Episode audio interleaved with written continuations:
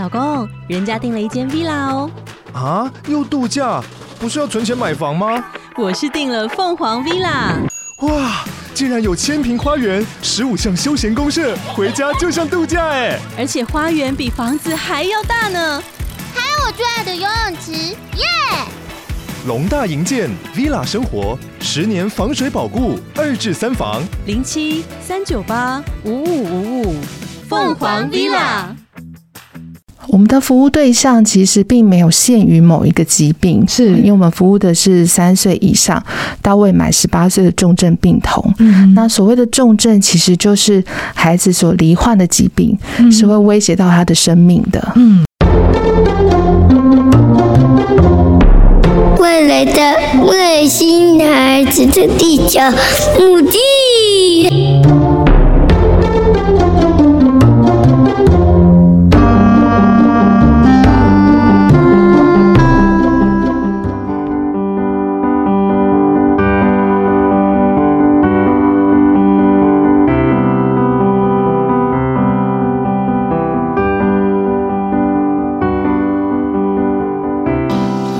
大家好，欢迎大家收听本周的《外星孩子的地球日记》，我是地球妈妈，还有地球爸爸。地球爸爸很久没有上节目来跟大家聊聊，那这次为什么突然找地球爸爸来聊呢？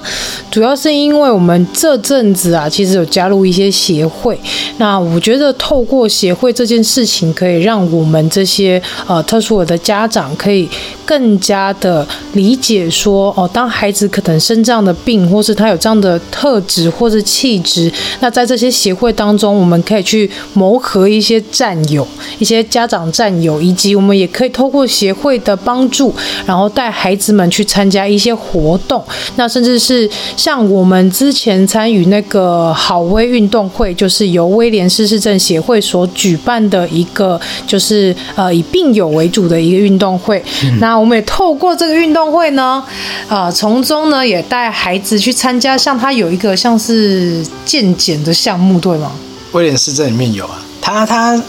那一次的活动是有搭配一个健康检查的，其他协会我不知道，我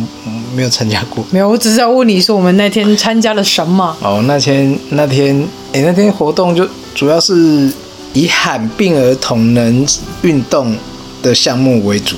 对，因为像我们第一次就看到滚球运动，地板滚球啊。对，地板滚球。然后还有一些趣味竞赛啊，比如说拿着水杯接水倒，让他们倒水这样训练，有点也是半训练肌群的啊。对，然后最后大队接力啊，然后听说就是因为有一些是家长要下去跑，听说那画面其实蛮蛮好笑，蛮可爱的。可爱的。我觉得去参加协会，除了是说去找一些战友之外，然后其实也是让孩子去认识，就是跟自己一样是呃一样的疾病，对，然后他们也可以去认识跟自己。类似的朋友，然后其实，在家长的一个角色来说，我们其实也可以去了解，就是同样是一种罕病，没错，但是可能他有千百万种不一样的排列组合。可一样是威廉斯症的孩子，那有些可能是他会伴随一些病症，就是像 Elton 他可能就有 ADHD 啊，有 ASD 啊，那可其他的孩子他也许是口语比较不好的，或者是他有先天的一些呃，例如说肢体上面的一些。障碍等等的，所以其实透过协会所举办的一些活动，然后甚至是呃一些课程啊，甚至是有一些家长的一些支持的活动，那所以其实参加这些活动当中，我们也可以从中去了解，就是更多不一样的状态的孩子，然后以及去跟这些前辈家长们去取经，因为毕竟他们可能照顾孩子更久了，那我们也可以透过这些经验，然后来去理解说，哦，原来我们可以在怎么做会对孩子更好？嗯，没错啊。其实，在参加这些，嗯，应该说这次的活动啊，你会发现，其实你好好的去照顾他，去培养他一些，至少他长大之后，其实我觉得能力还不差啦，就是可以跟上一般人的进度。不会差到哪去，我我是看起来是这样觉得，除非他是中重度的，嗯，那比较困难，但轻度的基本上都没什么。有些还是看不出来，还可以跟 Elton 聊天，聊得很起劲的。对啊，我觉得去参加那个好威运动会，其实让我觉得比较大的一个收获，以及觉得很惊喜的地方是，当我们一进去到会场的时候，你就会发现那些可爱的那个威廉宝宝们，他们就是会爬跟你打招呼啊。其实我分不太出来，分不出来，对不对？对，因为我我感觉，哎，很正常啊。他可以跟我正常对话，嗯，对啊，然后看起来外观，我觉得也没有很典型，像威廉斯这孩子，除非有几个是那个外观比较特别的，嗯，那你可能可以很觉得，或者是他的比较特殊，就是他就是从头到尾都不讲话，嗯，然后然后就突然过来拉拉你，对对对对对，他们就是比较属于没有口语的孩子，对，对他们是这样，不然其他的一般的孩子，我觉得。没有什么太大的差别，嗯，对啊，所以其实我觉得参加协会真的有一些啊、呃、蛮意料之外的收获。那除此之外呢，你也能感受到。大家真的超级团结，而且很友善。真的，就是因为毕竟可能我觉得，身为大家都是同一个罕病的群组的家长，大家其实都能理解彼此的辛苦，嗯、然后也可以去体谅彼此的一些呃孩子的状况。所以大家其实，在遇到孩子有一些状况的时候，他们都是蛮愿意去帮忙。例如说，我们家 Elton 爸跑跑失踪了几次，然后都被抓回来，然后我就觉得哇，大家真的都是很互相帮忙，然后也大家。也都很能体谅对方这样，然后就觉得参加协会真的是一个蛮好的一个方式，可以让大家可以去更理解孩子的状况。那其实我觉得除此之外，就是健康手足。那像是 Colin 他是健康手足嘛，那他透过参加这些协会的活动，他其实可以更去理解，就是不同于自己的一些朋友。其实很多家庭里面也是都是带。健康手足来一起，一般的正常的那兄弟来一起来互动，一起参加这个、嗯、这个项目这个比赛。嗯，对。然后我觉得其实他们互动起来，其实跟一般的家庭没有差多少，而且他们会更能更有那种同理心呐、啊。对，去对待每一个人。对，所以我其实觉得。呃，无论是健康手足，或者是本身是特殊的孩子，或者是可能是一般的家庭，那其实我觉得，无论是什么样特质的孩子，基本上全世界的人类，大家都要去学习，去认识一些不同于我们的人。毕竟，真的要找到跟我们一模一样的人，实在是不可能的事情，很难的，我觉得。对，几亿人可能会有一个啦，好不好？但你要遇到那一个也真的很难呢。那除此之外，其实我们有参加就是罕病协会的一些活动，像是呃有天籁合唱团儿童班啊，然后也有像是呃音乐才艺课。那其实基本上在十一月六号会有一场成果发表。那其实我们在带孩子去参加这两场的。就是课程的练习啊，跟活动的时候，我觉得让我更意外是我们参加这些活动，反而认识了更多不一样罕见疾病的孩子。那真的有一些孩子真的是像地球爸爸说，就是其实我们从外观看不出来，他原来是罕见疾病的孩子。就有些看不出来啊，那但是有一些很明显，他可能有穿一些护具啊，然后可能有一些辅具啊，然后或者是它的外观可能真的比较不太一样，比较特别。对，但是我觉得参加这些活动之后，真的是可以让我们更更加的，我觉得眼界有更开，就是你也可以更理解说，哦，原来世界上的一些寒病有这么的多。对啊，而且比我们辛苦的人大有人在，多太多了。对，真的多太多。我有时候看到他们这样，我觉得哇，好心累哦。对啊，就是觉得哇，家长照顾起来好像也蛮疲劳的。然后孩子的状况，如果说他其实是智力正常的孩子，然后可能他的四肢比较不方便，那他或者是说他的身体的机能没有办法让他好好的就是做一些常人可以做的事情，那其其实都是真的蛮辛苦。嗯，像我在上一集访问小薰妈妈，就是还有小薰，然后周医师的那一集，就是立腺体罕病，你就。会知道说那个孩子基本上他就是智力正常的孩子，只是因为他先天的基因缺损的问题、基因病变的问题，所以导致他他的每一次发病等于削弱他每一次的那个生命，让他的身体状况越来越疲劳，然后越来越每况愈下。对对对对对，所以其实当呃小薰妈妈跟我说，哎，小薰最近的状况好像又呃必须要住院了，又发病又要住院的时候，我其实真的会觉得蛮难过的，然后也会觉得说很心疼。对，就会觉得很心疼说，说天呐，一个十五岁的少女，她原本应该是一个开开心心，然后在学校认识很多朋友，甚至是跟朋友可以出去逛街、看电影啊。对啊。但这些事情对现在的她来说，根本就是一个可以说是对，可以说是奢望。对，因为她的体力没有办法去支撑她，可能也许去看个电影，或者去跟朋友出去逛街吃饭。所以，其实，在听到这一些孩子的状况之后，你会更加的。珍惜自己的生命。对啊，你们一定很难想象，他连看一本书都会消耗他大量的体力。对，连上一个网络的课程、网课，他都没有办法很顺利的全程上完，因为对他来说，呃，要他跟一般人做一样、常人做一样的事情，然后可能有些人像我们可以安排整天，例如说去看电影、吃饭、逛街，也许我们可以排整天。那对一般的人来说，那其实就是一个很正常的社交活动。应该说，我觉得应该说是，以我们对我们来讲。不费吹灰之力的事情，对他们来讲，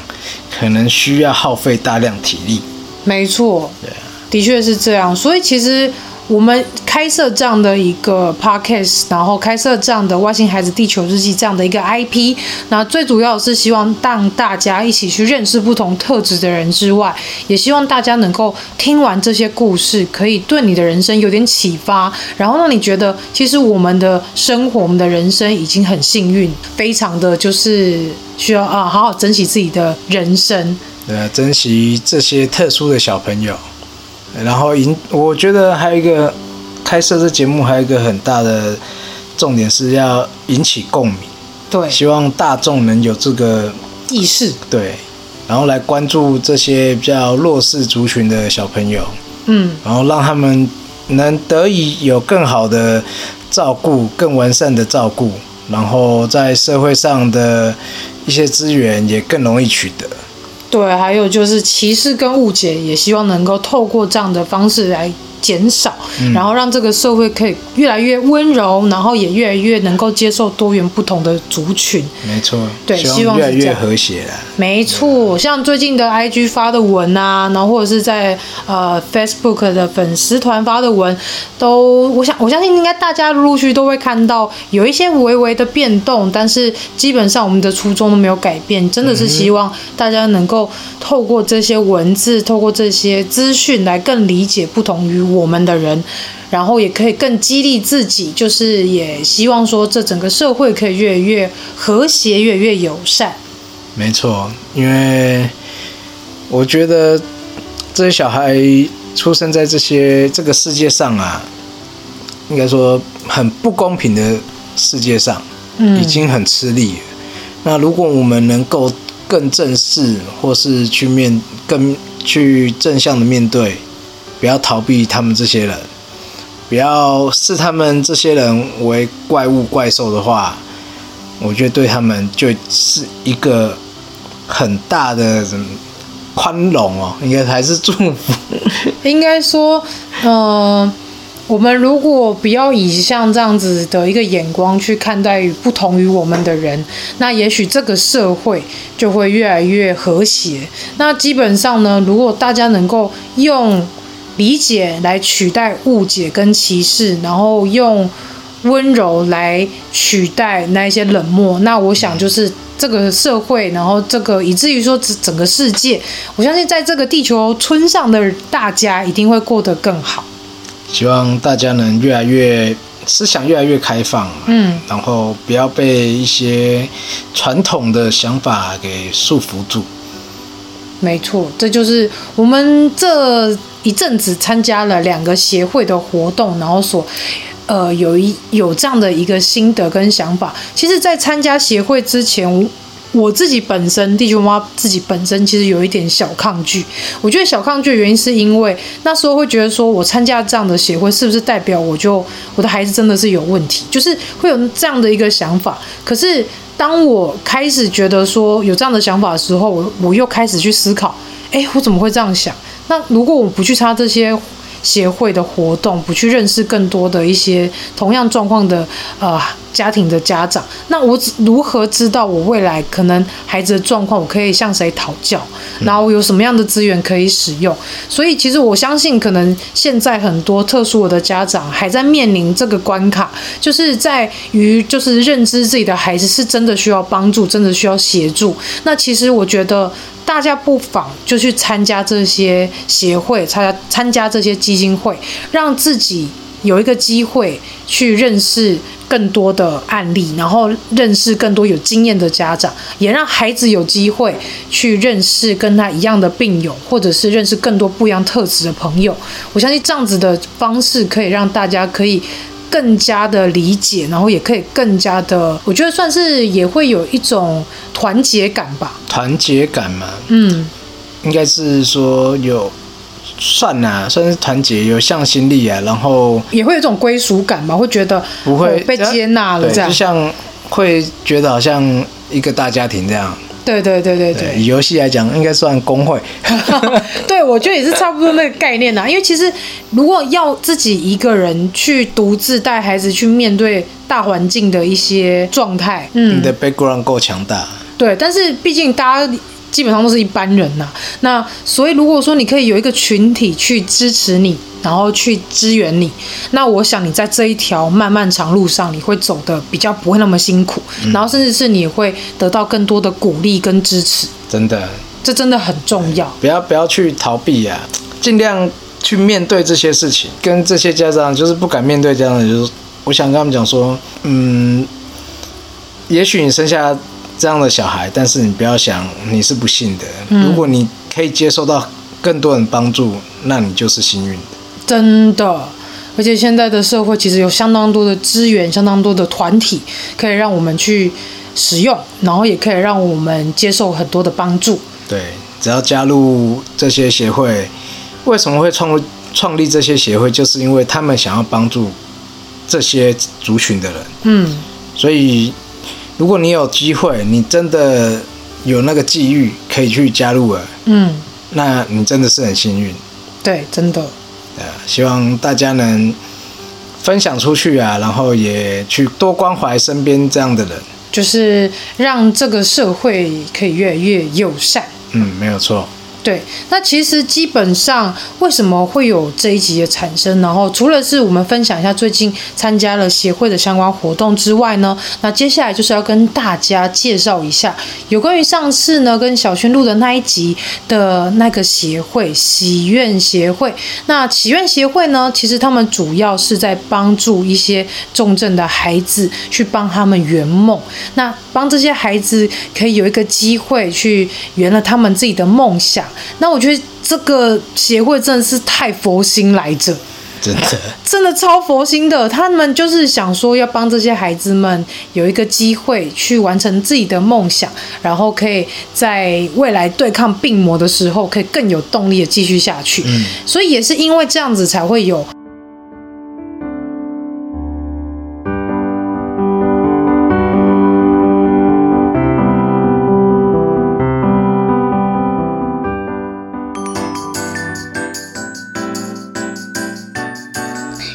一下，马上回来。Hello，喜欢我们外星孩子的地球日记节目的朋友，欢迎 Apple Podcasts Mr. Bus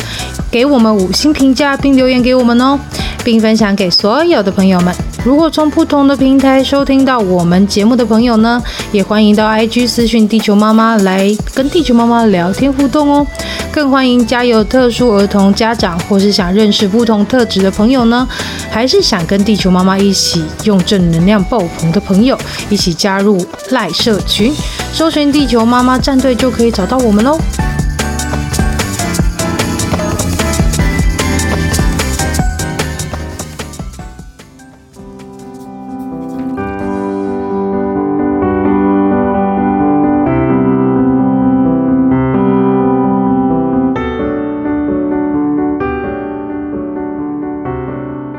们跟小薰的这一集，然后也跟就是呃小薰的妈妈跟周医师，我觉得也非常难得邀请到小薰的主治医师来到现场，跟大家一起聊聊罕病，就是聊聊这个立腺体的状况。对，我觉得除了让大家更深刻。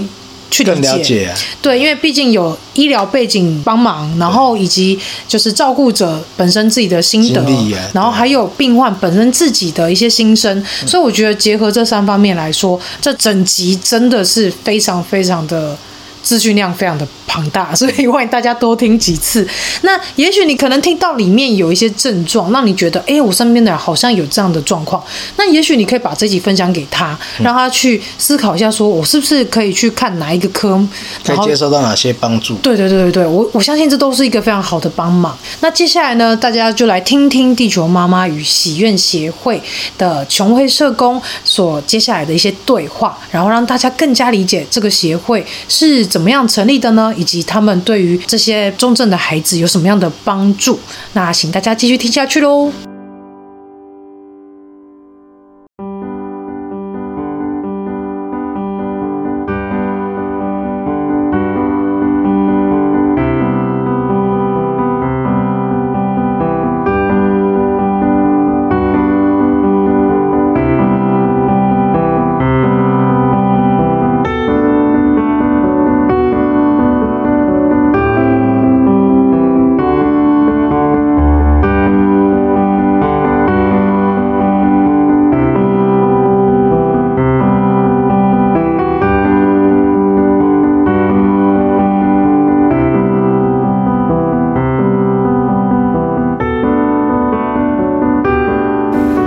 大家好，我是地球妈妈。然后我们想进一段，也不是工商服务时间，而是一个想要让大家更清楚有关于喜愿协会在做什么样的一些项目。那我们今天非常感谢，就是琼慧社工来上节目，来跟大家聊聊有关于协会的一个呃服务项目以及协会的内容。对，欢迎。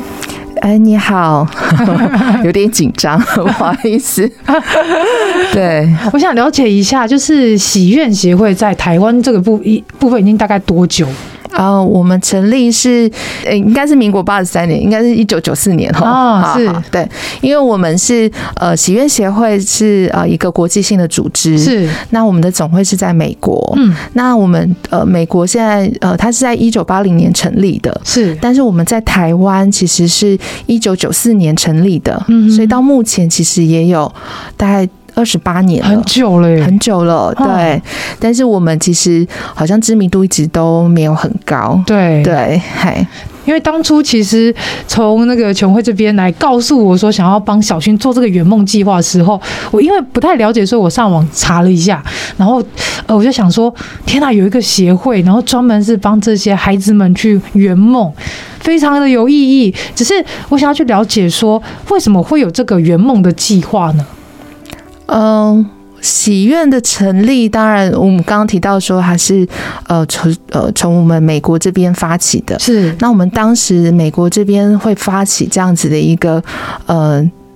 协会其实是因为当时我们的第一个算是我们第一个喜悦儿完成心愿的小朋友，那他是他叫 Chris，他当时才七岁，他有一个愿望就是他想要当警察。嗯，那在美国这边呢，他们就是呃当地的这个他的妈妈，然后结合他们当地的警长，嗯，然后还有一些就是邻居啊社区的人士，他们真的让孩子穿上特制的警察的衣服，警长的衣服，然后呢让他就是坐的巡逻车。车去街上开违规停车的罚单，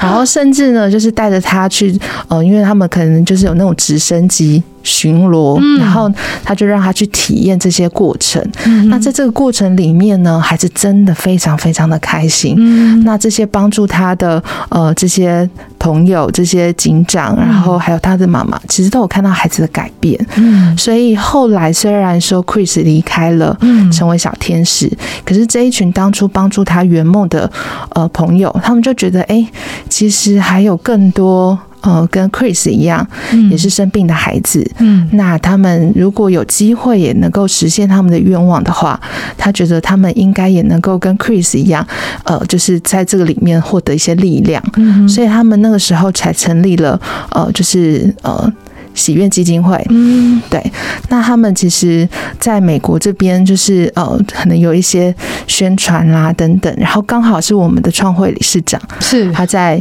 呃，就是飞美国去经商的时候，嗯，可能看到了有小朋友圆梦的故事，是，然后他就觉得，哎、欸，他也很感动，他觉得，哎、欸，台湾其实应该也有很多孩子，对，也有机会的话，也希望可以帮助他们实现愿望，嗯，所以他们就跟我们的总会申请，然后。把这个呃服务可以带到台湾来，是对，所以我们在台湾已经是第二十八年了，哇，真的很久哎。对，那我们的服务对象是哪一些朋友呢？我们的服务对象其实并没有限于某一个疾病，是因为我们服务的是三岁以上到未满十八岁的重症病童。嗯，那所谓的重症，其实就是孩子所罹患的疾病，是会威胁到他的生命的。嗯，好，那这个威胁可能不代表说啊，一定是呃孩子一定会离开，而是说他可能在这个整个呃就是离病的这个过程、治疗的过程，会有这样子的一个威胁生命的风险。嗯，好，那所以。所以我们其实有很大的一个比例，大家比较熟悉的可能是儿童癌症的孩子，是对，但是还有一些可能就是他可能需要做呃。接受重大的一个器官移植，嗯，可能是需要呃心脏移植啦，或是什么肺脏移植等等。嗯、那心脏移呃就是移植的孩子，或者是说有一些罕见疾病，嗯，那这个疾病可能也是会威胁到他的生命的，嗯。那所以我们服务的对象其实是还蛮广的，嗯，对。哦，所以就是要申请入会的方式是要透过什么方式呢？申请入会的方式，基本上，因为我们服务的是重症的孩子，所以他们可能有还蛮大的一个机会是需要长期的在医院做治疗，嗯，所以我们很大的一个比例可能是透过医院的一个呃社工或者是医师或是护理师，嗯，就是在医院的工作人员都可以呃就是转介个案给我们，嗯，那当然还有包括孩子自己本身或是他的家长，其实也可以主动不管打一个电话。嗯，或是在我们的官网上面去填写圆梦的申请，嗯，其实都有机会可以去呃，就是申请这样的一个服务，嗯嗯，所以就是小朋友他如果提起，或者是说他的家属帮他呃鼓励他去参加这个协会，然后他也写了一下，写了一个他想要完成的愿望，那你们就会去帮他实现，是这样吗？对，但我们的过程可能就是我们会经过我们的社工跟资深的职工，我们会去做拜访，嗯，因为我们呃。有提到说，我们宗旨就是帮孩子完成一个最大的心愿，是。所以，到底孩子的最大心愿是什么？我们需要经过一些访谈去确认。嗯，对。包括小薰的这个心愿，也是我们经过了一个呃视讯的访谈，然后去确定说，哦，这个真的是孩子最大的愿望。我们就会开始针对孩子的心愿去做很多的安排。嗯，是对。哦，所以就是透过这一层的关系，然后来去帮孩子们圆梦。那圆梦之后会有什么样的一些呃服务，或者是说会怎么样来去做呢？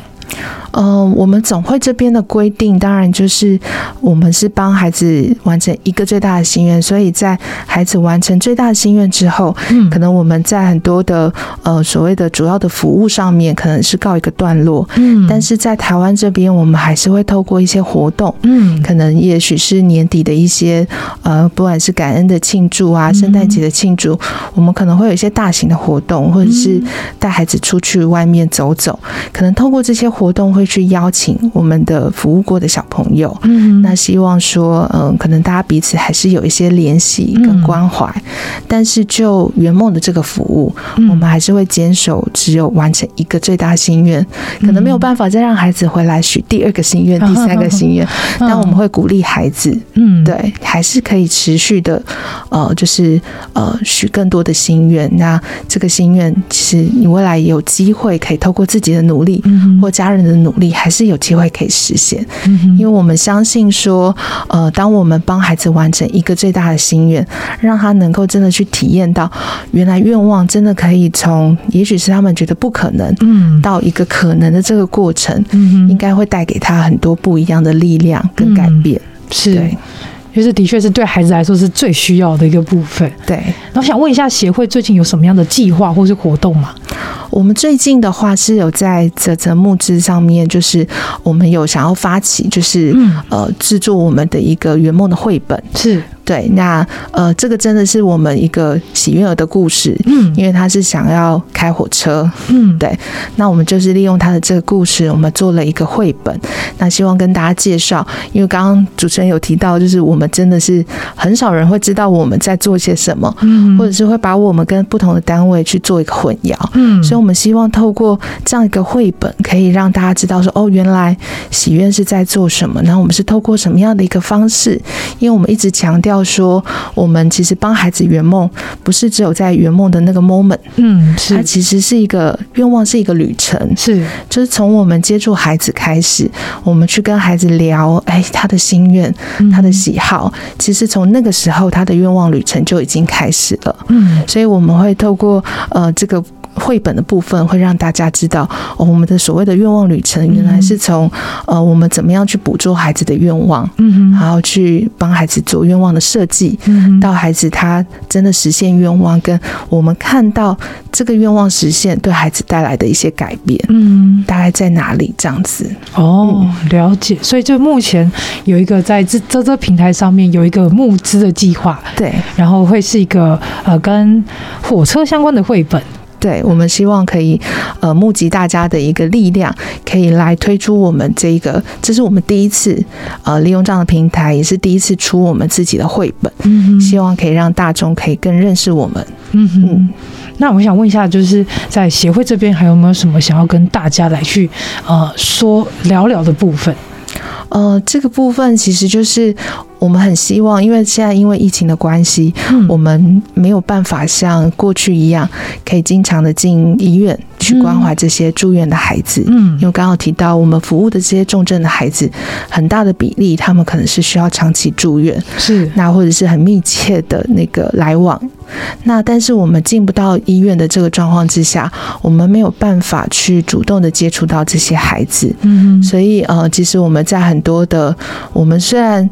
服务一直都很持都持续在进行，是，但是可能在服务的量能上面一直没有办法在疫情的这个影响下有一个很好的一个突破，嗯，所以就是很希望，呃，如果说现在有在听节目的啊孩子，可能你们也是有这样子的一个。呃，就是需要，希望可以来申请圆梦的话，就欢迎可以跟我们主动的联系。不管今天是呃打电话给我们，或者是可以上我们的官网。那我们这边都可以接受大家的一个圆梦的申请，就希望大家可以多多的来申请我们的服务。真的，因为其实从接触到呃这个讯息之后，然后刚刚听了就是小薰的故事，然后以及后面这边琼慧他在说协会的这部分，我觉得还蛮感动的。因为其实我相信在他们这些可能重症的孩子身上，他们也许会想要跟一般人一样，可能有一些愿望，但是。他们可能会比一般人更难去完成这些愿望，但是有一有一个协会，他们可以帮助他们去实现这样的愿望，给他们更大的一个生命的能量，让他们继续的可以与他们的。病去共存，甚至是与病去，呃，去抗争，然后让自己可以过得更好。我觉得真的是非常非常让人感动的一件事。对，谢谢我，谢谢琼慧上节目来跟大家聊聊，谢谢，谢谢你促成了这次的机会，对，来让大家对，来让大家更理理解，就是什么是立腺体的罕病，以及就是小薰跟小薰妈妈跟周医师的这样的三方对话。所以非常谢谢琼慧，谢，谢谢主持人。